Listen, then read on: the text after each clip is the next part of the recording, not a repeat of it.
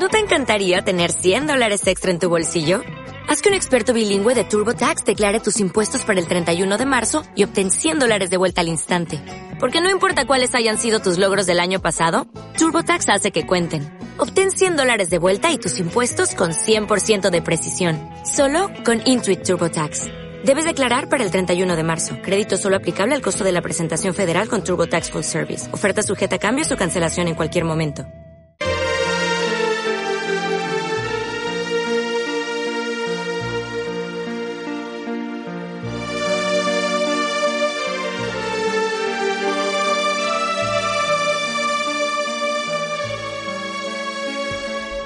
Transmite Radio Sierra de Aracena Cadena Ser, emisora que cada sábado a estas horas hermosas, soleadas, eh, no parece invierno, parece más bien primavera, de la mañana ponen antena y hace llegar hasta vuestros hogares el programa religioso La Hoja Parroquial. La Hoja Parroquial de nuevo corriendo veloz hasta tu hogar para llevarte noticias de Dios, noticias de amor, noticias de salvación. La hoja parroquial es un programa de la Iglesia Católica que desde, desde Aracena y desde la sierra que lleva su precioso nombre, Sierra de Aracena y Picos de Aroche, camina hacia la casa de Dios, con Cristo muerto y resucitado, y de la mano de la mejor madre, la que para nosotros es mayor dolor coronada en su iglesia prioral del castillo, y reina de los ángeles coronada en su peña de Arias Montano, en su alájar fuente pura, y pastora divina de las almas, de todas sus ovejas, que tras su callado queremos arribar a las verdes praderas del reino de los cielos. Mónica Sánchez en control y Longino Sabengozar Muñoz en el micro somos los instrumentos de los que Dios se sirve un día más para dar vida y hacer historia de este nuevo programa de la hoja parroquial, el último programa del año del Señor 2019, porque cuando sea de nuevo el sábado, ya será el primer sábado del año del Señor 2020, que será esto, tendrá lugar el 4 de enero y el 5 de enero, las vísperas mismas de, los, de la llegada de sus majestades los Reyes Magos. Por tanto, hoy es el último programa del año 2019 tenemos que dar gracias a Dios porque tanto un servidor que lo han dirigido y Mónica que me ha ayudado, como vosotros que estáis ahí soportándome y aguantándome y oyéndome. Por cierto, saludo a mi amigo Raúl y a las mujeres que venían con él y me saludaron. Son oyentes semanales de, del programa, mi amigo Raúl. Raúl, te lo prometí y ahí va mi saludo y mi mejor felicitación navideña para ti y para tu pueblo entero, Cañaveral de León, y para todos los pueblos que nos escuchan y que comparten este programa de la hoja parroquial. La hoja parroquial está llamando a vuestra puerta, como llama la puerta de Raúl y, la, y Raúl y, sus buenas amigas abren la puerta y lo, lo participan, lo comparten, lo escuchan. Pues eso hace la hoja parroquial, llamar a las puertas, pedir permiso para entrar y participar en el diálogo íntimo de la familia. ¿Que le permitís entrar? Pues cubrirá con, cumplirá con su misión, os iluminará. Que no le permitís entrar, pues seguirá su camino y punto en paz es lo más humilde y lo más noble que la hoja parroquial puede hacer. Caminar. Caminar anunciando a Jesucristo que ha, nacido en Belén. ¿eh? Caminar entre villancicos, caminar entre música, caminar entre palabra de Dios. Con vosotros, queridos amigos, de la hoja de la hoja parroquial con vosotros este nuevo programa, el último del año 2019 que Dios os envía a través de las manos del cura de Aracena Longinos y de Mónica Sánchez en control.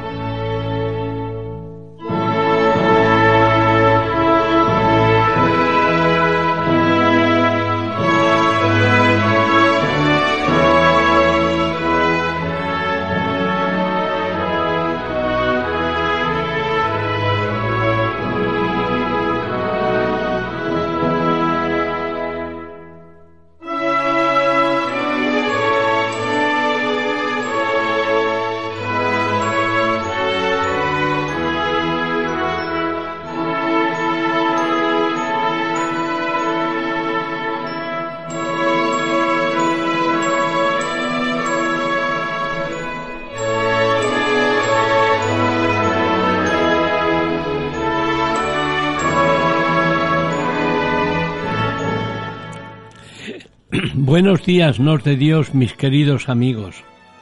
Hemos comenzado hoy el programa con el Adeste Fideles, ese villancico ya centenario, precioso, por una gran orquesta.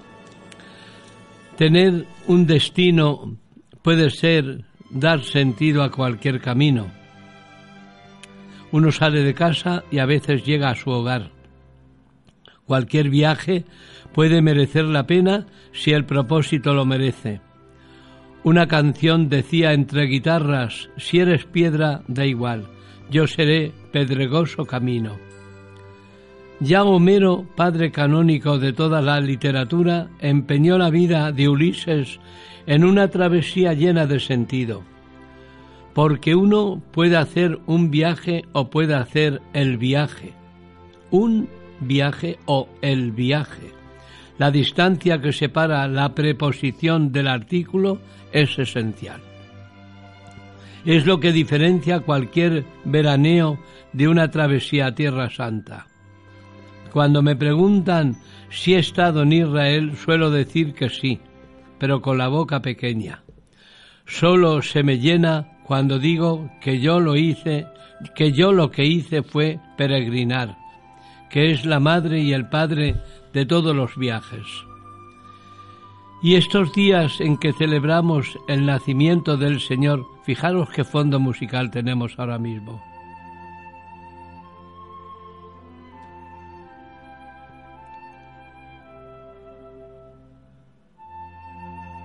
que es la noticia nueva y buena que acaricia nuestras heridas. Leo con pesar las dificultades que Israel le está poniendo a la minoría cristiana de la franja de Gaza para viajar a los lugares santos. Se da la absurda situación de que un señor de Cuenca pueda cogerse un avión a Tel Aviv y visitar sin problemas Cafarnaún, Nazaret, Jerusalén, Belén. Y en cambio, a un señor de Gaza que está allí mismo no puede hacer unos pocos kilómetros por culpa de la maldita política. Al César lo que es del César. Claro, pero en este caso el César se está metiendo donde no le llaman. Agacharse en la puerta de la Basílica de la Natividad en Belén debería ser un prederecho sobre todo para quien vive allí. Los cristianos tenemos una obligación para con nuestros hermanos de Tierra Santa, que paradójicamente viven ahí en la más absoluta soledad. Recemos por ellos, hagamos una merecida acción de gracias por los franciscanos y las demás órdenes religiosas que custodian el legado de aquellas venerables piedras del monte Tabor o de la Vía Dolorosa o de Magdala o de Nazaret o de Getsemaní, los pueblos del mar de Galilea o el Santo Sepulcro. Ahora que el niño nace en el pesebre que es nuestra vida, dediquemos unos minutos para orar en comunión con esas personas desconocidas, pero con las que en el silencio de la oración compartimos una misma misión. El administrador apostólico del Patriarcado de Jerusalén, Monseñor Pedro, Pedro Bautista Pizaballa, aprovechó la misa de Navidad con los cristianos de Gaza para recordarnos que el verdadero cambio somos nosotros.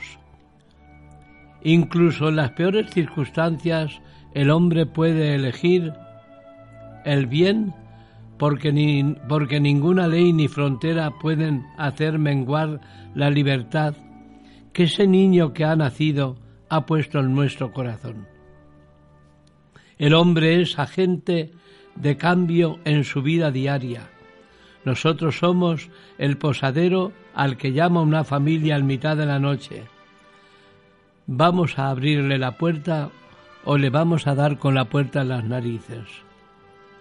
Con nuestros pequeños síes, sí al Señor, sí al que llama a la puerta, con nuestros pequeños síes podemos avanzar en esa peregrinación a las afueras de uno mismo y al centro de la verdad.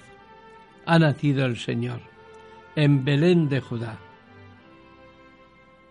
Y para entrar a la Basílica de la Natividad, la puerta es muy pequeña.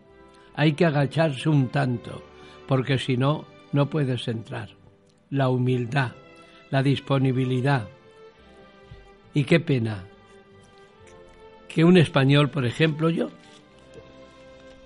vuelva a decir lo que dicho al comienzo. Coja un avión, me vaya a Tierra Santa y me pongan toda clase de facilidades encima de la mesa. Y a un israelí que vive en Gaza, el gobierno, por vivir en Gaza, le ponga todas las dificultades y no le deje ni pasar ni visitar lo que es tan de ellos y tan suyo como que Dios existe, porque aquello es suyo son hijos del pueblo de Israel, pero porque viven donde viven, las dificultades, qué pena. Oremos por ellos, que para eso he comenzado hoy mi programa con este comentario.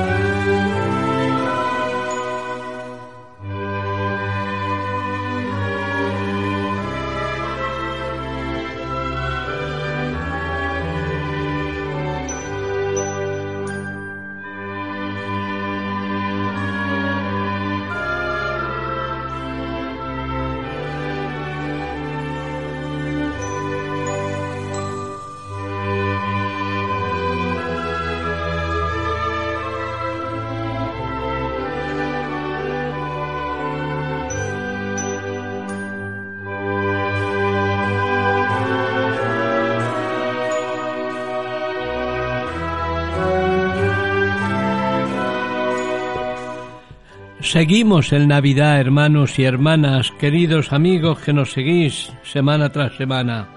Seguimos en Navidad. El niño ha nacido, nació la Nochebuena para salvarnos, para hermanarnos, para abrirnos caminos de fraternidad. Hoy La Iglesia nos regala, bueno, hoy y mañana, día 29, la Iglesia nos regala un Evangelio de vida. Va a aparecer la Sagrada Familia en el Evangelio. Es el día de la fiesta de la Sagrada Familia. Lo toma el Evangelio del evangelista San Mateo, capítulo 2, versículos 13 al 15 y 19 al 23. Acojamos este villancico hecho Evangelio y este Evangelio hecho villancico y realidad en nuestro corazón. Y pidámosle al Señor que nos ayude a ponerlo en práctica. Cuando se marcharon los magos, el ángel del Señor se apareció en sueños a José y le dijo, levántate, toma al niño y a su madre y huye a Egipto. Quédate allí hasta que yo te avise, porque Herodes va a buscar al niño para matarlo. José se levantó, tomó al niño y a su madre de noche y se fue a Egipto. Y se quedó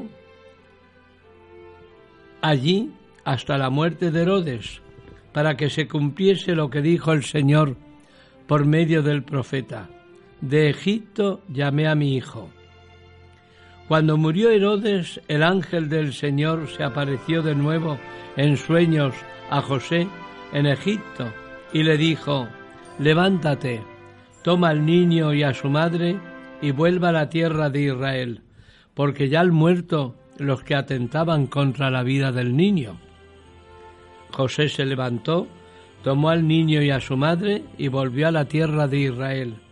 Pero al enterarse de que Arquelao reinaba en Judea como sucesor de su padre Herodes, tuvo miedo de ir allá, y avisado en sueños se retiró a Galilea y se estableció en una ciudad llamada Nazaret. Allí se cumplió lo que dijeron los profetas. Se llamará Nazareno. Palabra del Señor. Gloria a ti, Señor Jesús. Señor Jesús, permíteme que hoy te diga, como me enseñaron de niño, Jesús, María y José, María y José, Señor, no ahorraron sacrificios para proteger tu vida. El amor, la unidad y la disponibilidad para hacer la voluntad de Dios fueron el clima de tu familia. Cuánta falta hacen hoy a la familia cristiana y a cada familia los valores que cultivabais en Nazaret, el amor, la unidad, el trabajo, el clima de oración ante la presencia de Dios. Te pido, Señor, por las familias cristianas del mundo y por las familias que no son cristianas. Yo te pido especialmente por las familias cristianas, pero también por todas las familias del mundo.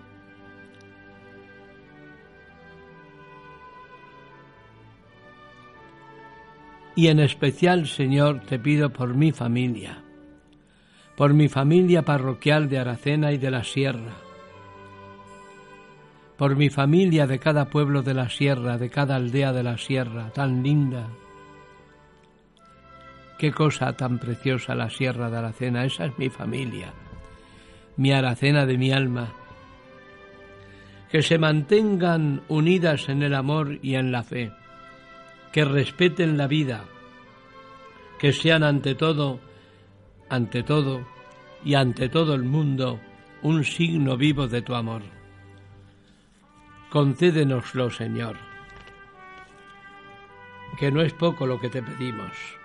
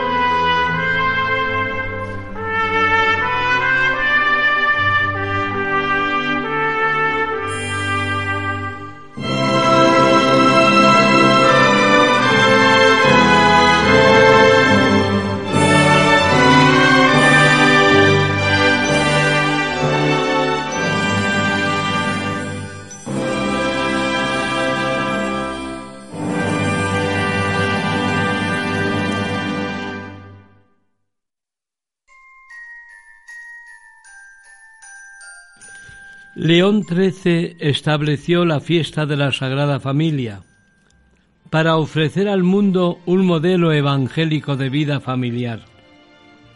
Puesto que nuestros días no transcurren de modo abstracto, sino en un ambiente en el que estamos rodeados de personas, amigos y compañeros de trabajo, los cristianos necesitamos ver la posibilidad de responder a la llamada de Dios, también en los ámbitos más cotidianos de nuestra existencia. El más significativo de ellos es sin duda el núcleo familiar. Son varios los elementos que descubrimos durante estos días al contemplar el misterio del nacimiento del Redentor. Tanto la palabra de Dios como los belenes nos permiten ver a Jesús rodeado del cariño de María su madre y de José, el que le cupo en suerte hacer las veces de padre.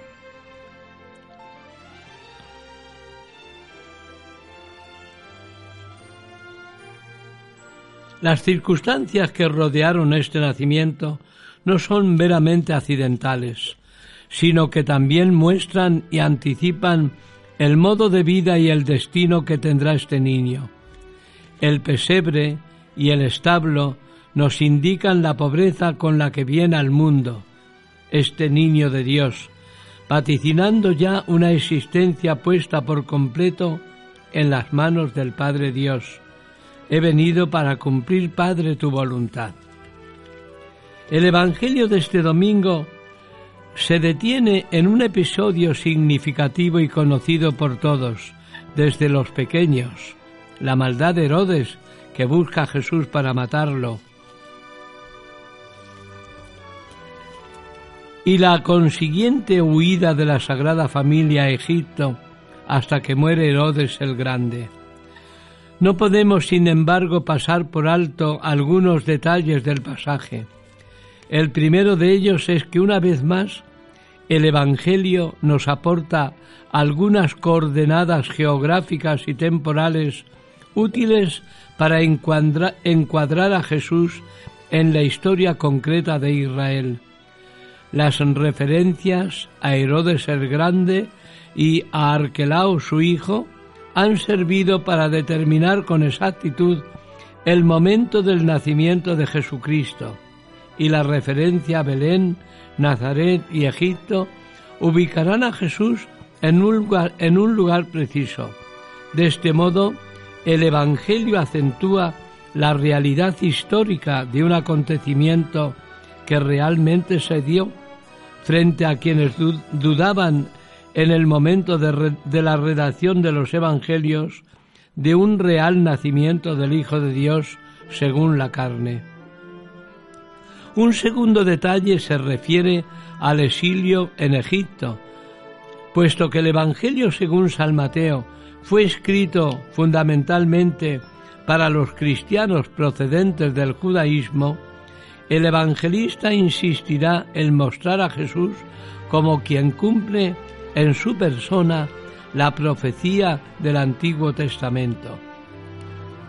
Los hechos de volver de Egipto o de ser llamado Nazareno habían sido anunciados siglos antes de su realización por los profetas. En relación con este dato, es típico de Mateo querer explicar a modo de catequesis la identidad, misión y repercusión de la venida del Señor para los hombres. Vamos a poner punto y vamos a dar paso a la publicidad, porque nosotros somos muy fieles con la publicidad. Punto y ahora seguimos. Restaurante La Serrana, junto a la gruta, en Aracena. Para picar. Corre, corre, portalico, que ha nacido el chiquito, yo he de llegar el primero, el primero le debe. Corre, corre, portalico,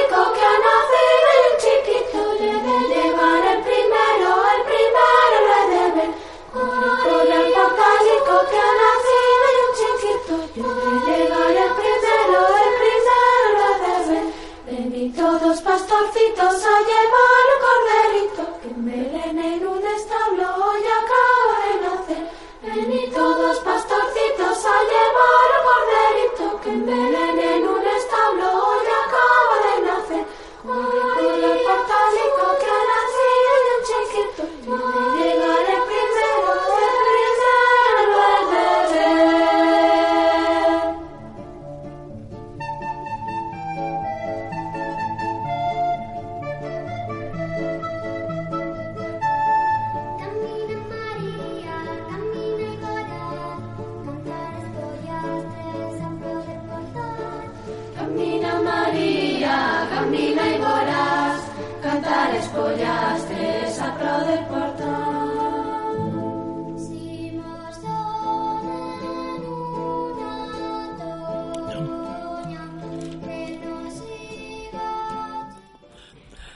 Tenemos de fondo este villancico precioso que nos tiene Mónica, que merece la pena que le dediquemos unos segundos para escuchar eh, parte de, de su letra y de su música.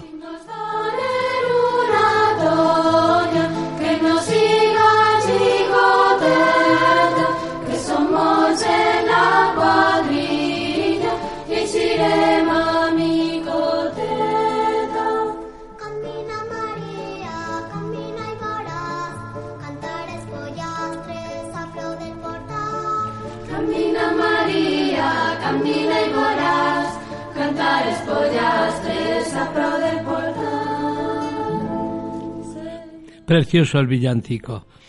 No son necesarios demasiados argumentos como San Mateo se esfuerza por dar para comprobar que se pretende aquí poner en paralelo a Jesús con Moisés, un niño salvado de la muerte, la muerte de muchos inocentes y la salvación de Israel a través de una persona, son algunos de los elementos que situarán a Jesús como el nuevo Mesías. En la familia de Nazaret hallamos ante todo a una familia unida, cuya fuerza nace de la docilidad al cumplimiento de la voluntad de Dios. Los datos de la infancia insisten en esta obediencia de Jesús al Padre, cuya vida no fue realizar sus deseos, sino los deseos del Padre. De María, cuyo sí fue determinante en el momento de la encarnación del Señor, de José, que no dudó ni en aceptar a María como su esposa al conocer que esperaba un niño por obra del Espíritu Santo, ni en huir con Jesús y María a Egipto para luego regresar cuando hubiera, hubiera muerto Herodes. Como así fue. Esta aceptación de la voluntad de Dios sitúa a la Sagrada Familia como el ejemplo máximo de apertura y escucha a la palabra de Dios en unas circunstancias especialmente adversas. La Sagrada Familia aparece, pues, como una referencia clave para los momentos en que afrontamos dificultades de cualquier tipo. El modo de hacer frente a los sufrimientos no ha de ser otro que la unidad familiar, que se manifiesta en el profundo amor y entrega mutuos y en el sometimiento a la voluntad de Dios que nos garantiza la belleza sin perdón, que nos garantiza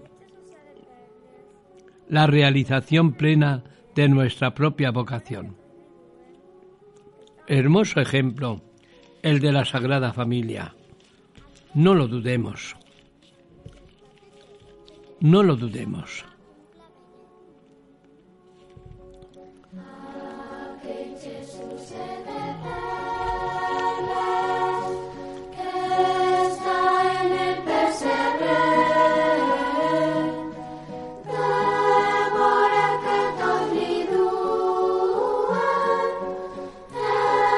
Estamos celebrando la fiesta de la Navidad, fiesta de la luz, fiesta de la paz, fiesta del asombro. Son días en que los más mm, adultos se convierten y nos convertimos todos en niños. Por eso la fiesta del asombro, fiesta de la alegría que se expande por todo el universo. Dios se ha hecho hombre, Dios con nosotros, Dios entre nosotros. Desde Belén, un lugar pobre e insignificante en un mundo, Dios se dirige a nosotros. Desde aquel silencio de Belén, donde en el momento del nacimiento solo estaban María y José, Dios nos interpela, Dios nos muestra su amor y cariño, Dios nos invita a renacer en Él. El Eterno ha descendido hoy del efímero, al efímero mundo, al efímero mundo, y es capaz de arrastrar nuestro hoy, que es pasajero, al hoy perenne y eterno de Dios. ¿Qué fuerza tiene este niño que ha nacido para que nosotros pensemos esto? Dios renuncia al esplendor divino del cielo y desciende a un establo donde podemos encontrarlo de tal modo que su bondad, su cariño, sus entrañas de amor y de misericordia nos toquen el corazón, como en realidad nos lo tocan, ¿verdad Raúl que sí? ¿Verdad amigos míos de los hospitales que me escucháis? Se nos comunica para que así nosotros podamos comunicarlo a los demás. Esto es lo que hace Dios naciendo en Belén. Sí, nació de noche y fue anunciado de noche. ¿Qué nos quiere decir esta realidad del modo, la hora y el lugar donde se hace presente Dios?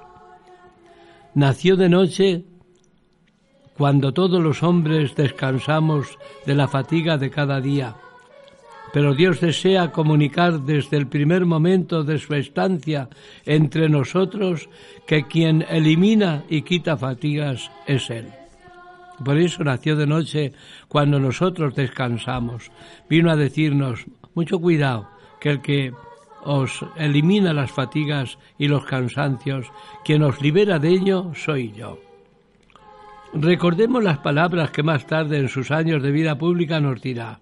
Venid a mí, todos los que estáis cansados y agobiados, que yo os aliviaré. Y fue anunciado de noche a unos pastores que vigilaban por turno su rebaño. Quería darse a conocer a los hombres como luz en medio de la noche. A los pastores los envolvió esa luz nueva. Quedaron asombrados. La gloria del Señor los envolvió de claridad y se llenaron de gran asombro y temor. La celebración de la Navidad tiene esta fuerza siempre.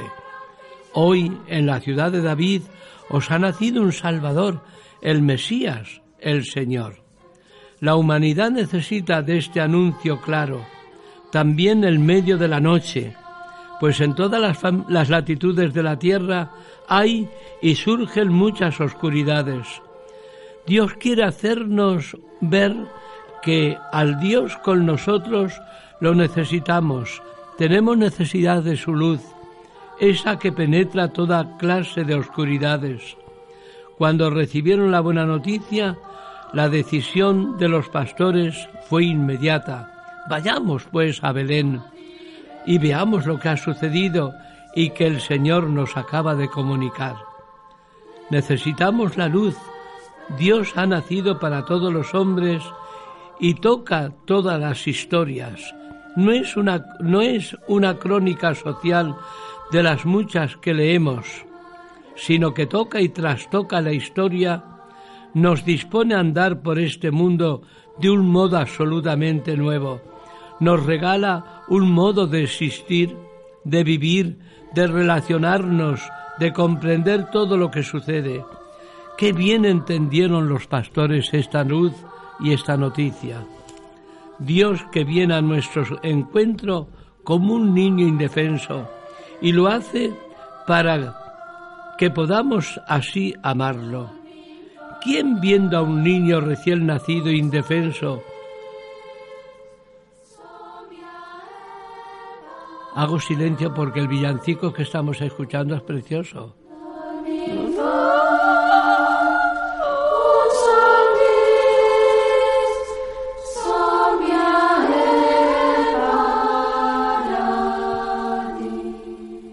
¿Quién, digo, viendo a un niño recién nacido indefenso, además en el lugar en que nace, no siente ternura y necesidad de regalarle su amor? Él viene así a este mundo para que sintamos hasta dónde llegan las ternuras y el cariño de Dios. Renuncia a su poder divino y desciende a un establo como un niño para que así podamos encontrar a Dios, estar con Él y hacernos semejantes a Él. Dios no es un desconocido ni un adversario. Dios es accesible a todos los hombres, se hace nuestro prójimo. ¿Habéis parado a pensar por qué en Navidad nos hacemos regalos? Ojalá sepamos descubrir qué es, qué es, para imitar al mismo Dios, que se ha dado a sí mismo como regalo. Dejemos pues esto, que esto alcance en nuestro corazón y entre los regalos que compramos nunca olvidemos todos, esposos, padres, hijos, el verdadero regalo. Pregúntate, ¿me doy a mí mismo como regalo? Como padre, como madre, como hijo, como abuela, como tío. ¿Cuánto cambiaría nuestro mundo si yo me diese como regalo? Esto no se compra, te lo regala Jesús, pero es necesario que, lo deje, que le dejes entrar en tu vida. Siento la necesidad de proponeros para terminar este comentario estas bienaventuranzas. Confío en que durante este tiempo de Navidad, en torno al Jesús niño que ha nacido, podáis meditarlas. Me gustaría daroslas por escrito. Meditarlas y recitarlas en voz alta y convertirlas en oración. Primera bienaventuranza. Bienaventurados cuando descubrimos en la sencillez de Belén a quien nos pide nuestro amor. No quiere abrumarnos con su fuerza ni con su poder, sino regalarnos su amor. Bienaventurados, segunda bienaventuranza, cuando estamos dispuestos a dejar entrar en nuestro interior, en nuestras familias y en nuestras ciudades y pueblos al Dios que nace en Belén, que todo lo cambia. Tercera, bienaventurados cuando celebramos la Navidad como creyentes, es decir, cuando reafirmamos con fuerza y valor el misterio de la salvación, que se muestra en Belén y que revela el camino que nos lleva a la plenitud. Cuarta, bienaventurados cuando nos acercamos al establo de Belén y contemplamos por una parte la tierra maltratada y por otra la belleza y dignidad que viene a traer Jesús. Navidad es la gran fiesta de la creación. Quinta, bienaventurados cuando descubrimos que la gran bienaventuranza es Jesús, que trajo y encendió para cada ser una luz espléndida e imperecedera. Con él vino al mundo la gran esperanza. Sexta, bienaventurados cuando descubrimos en el nacimiento de Jesús, en Belén, el acontecimiento histórico que desde hace más de dos mil años interpela a los hombres y mujeres de todo tiempo y de todo lugar, siendo tú testigo de la interpelación. Séptima, bienaventurados porque Jesús al nacer lo que desea y quiere es iluminar la vida de todo ser humano que vive en las tinieblas y en las sombras de muerte y de la miseria, de la injusticia y de la guerra.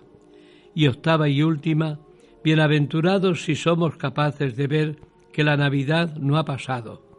Somos contemporáneos de María y de José, de los pastores y de los magos.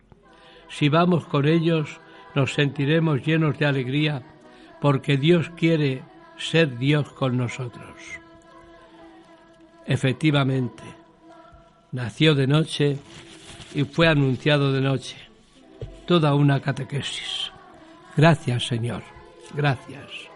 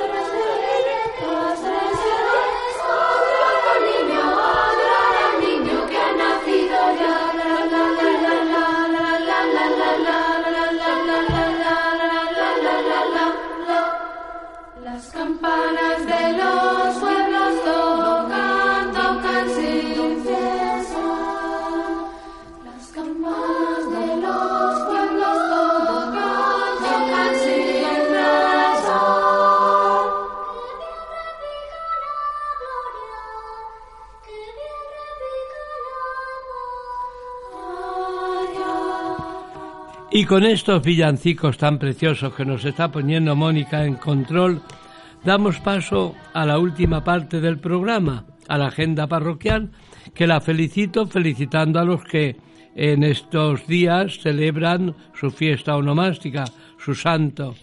Hoy a los inocentes, que conozco a algún inocente, más de uno. Y sobre todo a los que le van a dar inocentas, tener mucho cuidado, ¿eh? Tened mucho cuidado. Mañana domingo a los Tomás Becker. No conozco a ningún Tomás Becker, conozco a Tomáses muchos, pero sin el, añadido. El día 30 es San Hermes. Conozco a un Hermes en Zufre, mi amigo Hermes, lo felicito. El día 31, San Silvestre, deja el año y veste. El día 31, felicito a los silvestres. El día 1 es la solemnidad de la Madre de Dios. El día 1, Santa María, Madre de Dios. Y el, el Manuel, la fiesta de los Manueles. Manueles conozco a muchísimos, a todos los felicito y a todas las madres. Ese día sí que es el Día de las Madres. Santa María, Madre de Dios y Madre nuestra, el Día de la Paz. Le pedimos al Señor que nos conceda al mundo la paz, que desaparezcan las guerras. El día 1. El día 2 es San Basilio y Gregorio. Conozco a muchos Basilios y a muchos Gregorios. Los felicito. El día 3, el Santísimo Nombre de Jesús. Los felicito a los Jesuses. A los Jesuses y a los santeros. El rector del seminario de Sevilla es santero y a las genovevas. Felicito a los santeros, a los Jesuses, por supuesto, y a los a las genovevas. El día 4 es San Manuel González, santo de Sevilla y arcipreste que fue de Huelva, el santo de los agrarios, San Manuel González. Y hay una santa que es San Cedislava de Lemberg. Vaya, Cedislava, Cedislava, por Dios, qué nombre. Pero vamos, hay para todos los justos, claro. No te rías. Bueno, y el día 5, pues ya llegará el día 5 y felicitaré a los que cumplan sus años el día 5. Que los santos cuyos nombres ostentáis, eh, repito, eh, os alcancen del cielo la salud, la alegría de una vida con calidad, una vida pletórica, llena de fe, de amor, de familia, de ilusión, de todo lo grande. De todo lo grande del mundo que se le puede desear a una persona amiga. Yo os lo deseo de verdad. Felicidades y que los santos cuyos nombres ostentáis os protejan. Felicito también a Irene, que es hija de Irene, la sobrina de mi querido Manolo Rule, que esta tarde a las cinco y media en la parroquia va a recibir la filiación divina a través de las aguas del bautismo.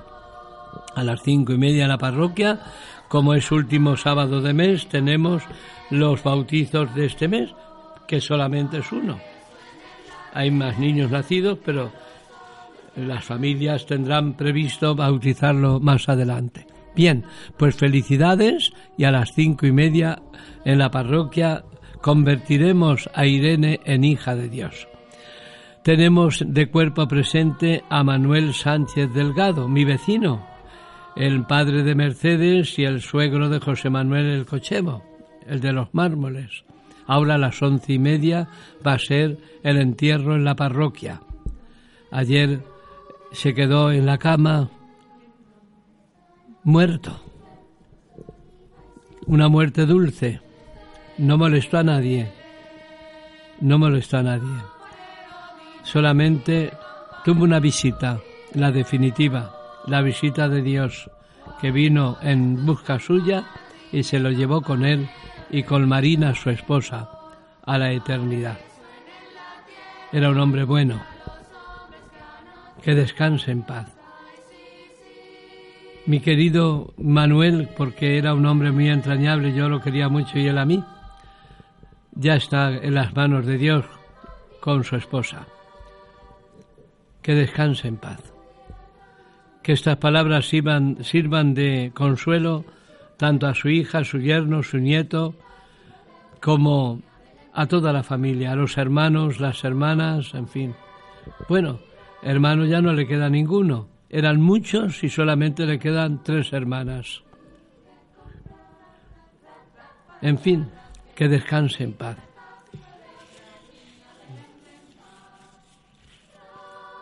Las misas de estos días finales de año son como siguen. El día 31 se expone el Santísimo a las cinco y media de la tarde en Santa Catalina, de cinco y media a seis, y antes de a los ocho menos cuarto, no a las siete y cuarto, no.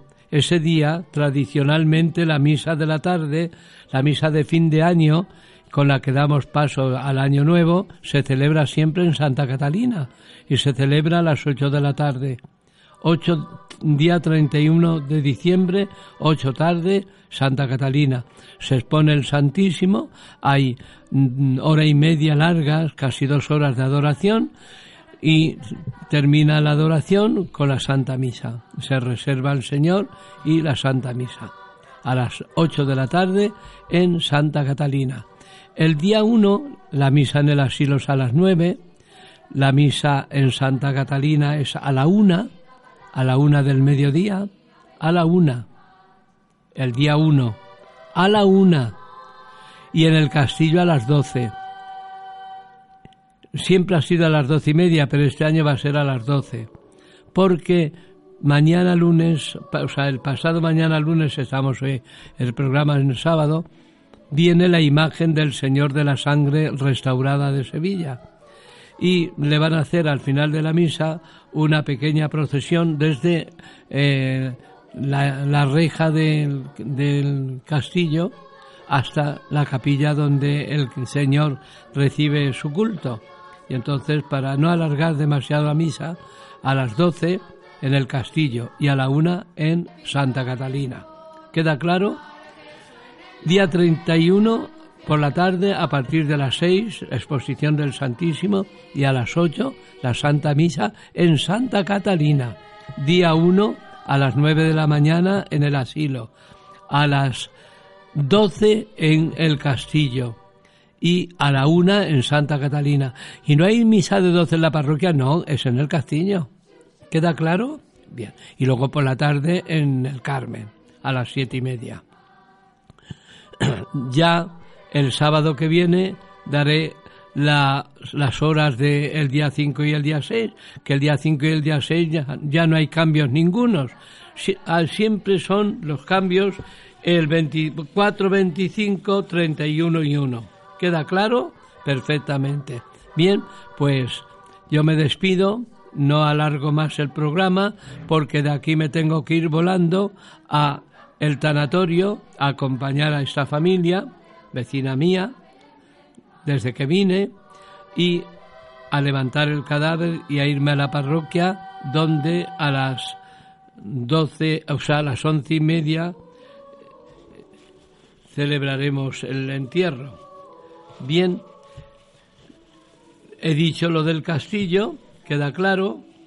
Tenemos los, los portales de San Pedro de la Borriquita, precioso. Tenemos el portal de la Cruz en el paseo, también precioso. Hoy sábado el portal de la Borriquita está desde las, 12, las once y media a las doce, todo el día abierto. Mañana domingo igual. Eh, y el de, la, el de la Cruz lo mismo. Pero tengo noticias de que hay más portales eh, frente a, a Rusés la cafetería Rusés, hay otro que quiero ir a verlo porque me han dicho que es muy bonito. Qué alegría que haya portales, pero comunicarlo para ir a visitarlos, para yo decirlo. Gracias. Bien, pues hasta la semana que viene, si Dios quiere, y vamos a intentar que los, seamos buenos para que los reyes nos traigan muchas cosas. no sea que hayamos sido malos y nos traigan cagajones de burro y carbón. Y eso yo no lo quiero, ni para mí ni para nadie. Sobre todo para los niños.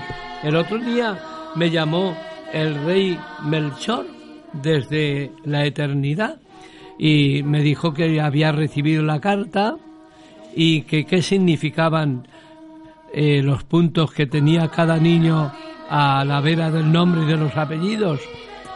¿Qué significa el punto negro? Digo, esos son los niños que han sido malos. ¿Y ustedes qué le van a traer? Pues carbón y cagajones de burro. Y el punto rojo, los niños que han sido regulares. A esos le llevamos tres o cuatro cosas. Y el punto verde, los niños que han sido como el punto azul, de regulares a buenos. Ah, muy bien. Y el punto blanco y dorado, uy, esos son los niños más buenos.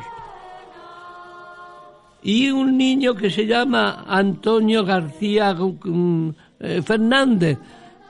¿Qué, qué, qué color le he puesto, Majestad? A ese le ha puesto usted un punto dorado. Uy, es que Antonito es buenísimo. De madrugada que me llamó, estaba yo en el quinto sueño, pero oí el teléfono y hablé con él. Vamos, y le dije al rey, Majestad, que todos los años mando mi lista con los puntos de colores. Es que se me ha olvidado. Digo, ¿cómo se nota que va usted siendo ya viejecito? Bien, pues ahí tenéis los niños, que los Reyes Magos también reciben la lista del cura de Aracena. ¿Eh? Bien, pues dicho esto, pongo punto y aparte. Felicidades a todos y ya sabéis. Feliz año nuevo a los que vamos, si Dios quiera, a compartir y a conocer el año nuevo. Y mi felicitación y mi bendición y mi cariño os acompañan siempre. Un abrazo. Hasta la semana que viene.